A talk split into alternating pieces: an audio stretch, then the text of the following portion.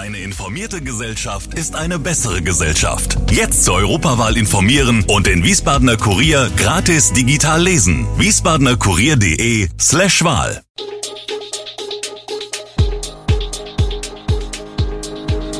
Gude, unser morgendliches News Update. Das Wichtigste aus Wiesbaden für Sie im Überblick.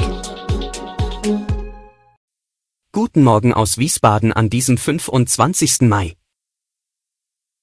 Aus für Mein Rat in Wiesbaden, erster Affenpockenfall in Hessen bestätigt und Amoklauf in den USA. Das und mehr hören Sie heute im Podcast. Ständig sinkende Nutzerzahlen und zu hohe Kosten, SW-Verkehr zieht die Reißleine beim Leihradsystem Mein Rat.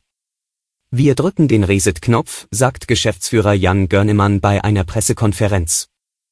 In der Nacht zum 30. Mai werde das kommunale Verkehrsunternehmen das Angebot abschalten. Wir werden aber alles daran setzen, im Frühjahr 2023 mit einem neuen Konzept an den Start zu gehen, denn das Fahrrad hat natürlich eine Zukunft, stellt Görnemann klar.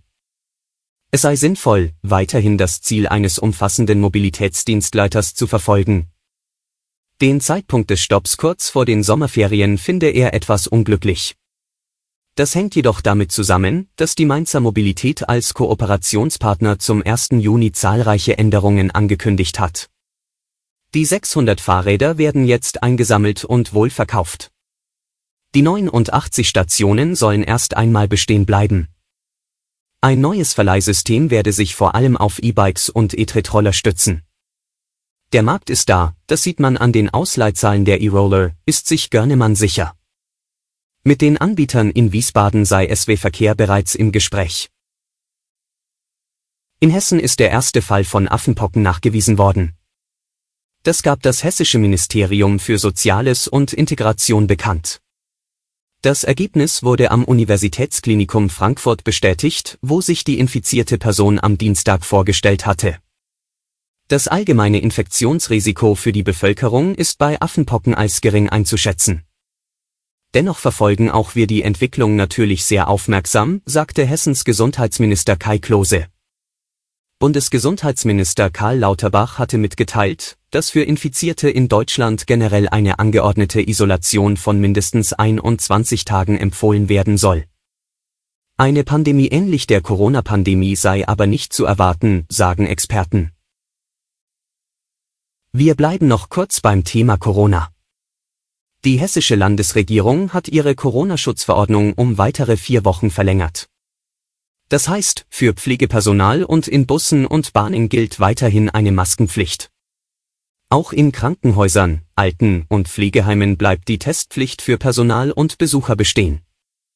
Zwar gebe es einen positiven Trend mit sinkenden Neuinfektionen und weniger schweren Verläufen in den Kliniken, teilte Ministerpräsident Volker Bouffier am Dienstag mit.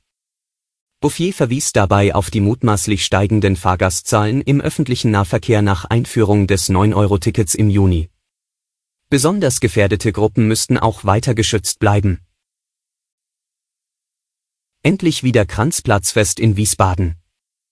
Nach zwei Jahren Corona-Pause findet das Kranzplatzfest nun von heute bis inklusive Sonntag ohne Pandemieauflagen mit über 20 Ständen und Live-Musik auf zwei Bühnen statt.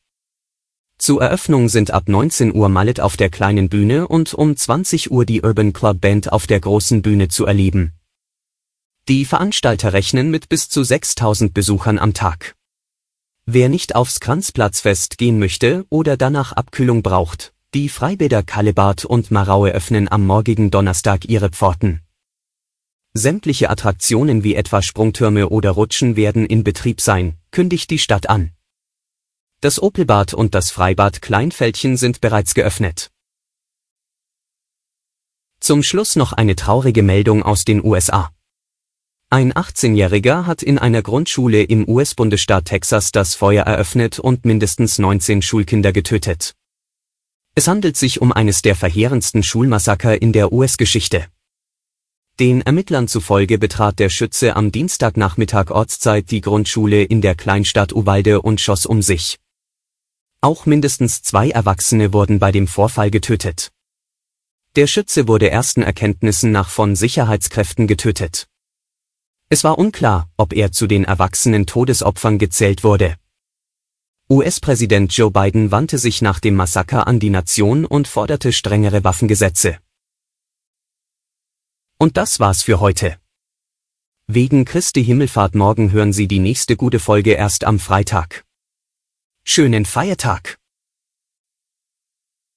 Alle Infos zu diesen Themen und noch viel mehr finden Sie stets aktuell auf wiesbadener-kurier.de. Gude Wiesbaden ist eine Produktion der VRM von Allgemeiner Zeitung, Wiesbadener Kurier, Echo Online und Mittelhessen.de. Redaktion und Produktion die NewsmanagerInnen der VRM. Ihr erreicht uns per Mail an audio.vrm.de.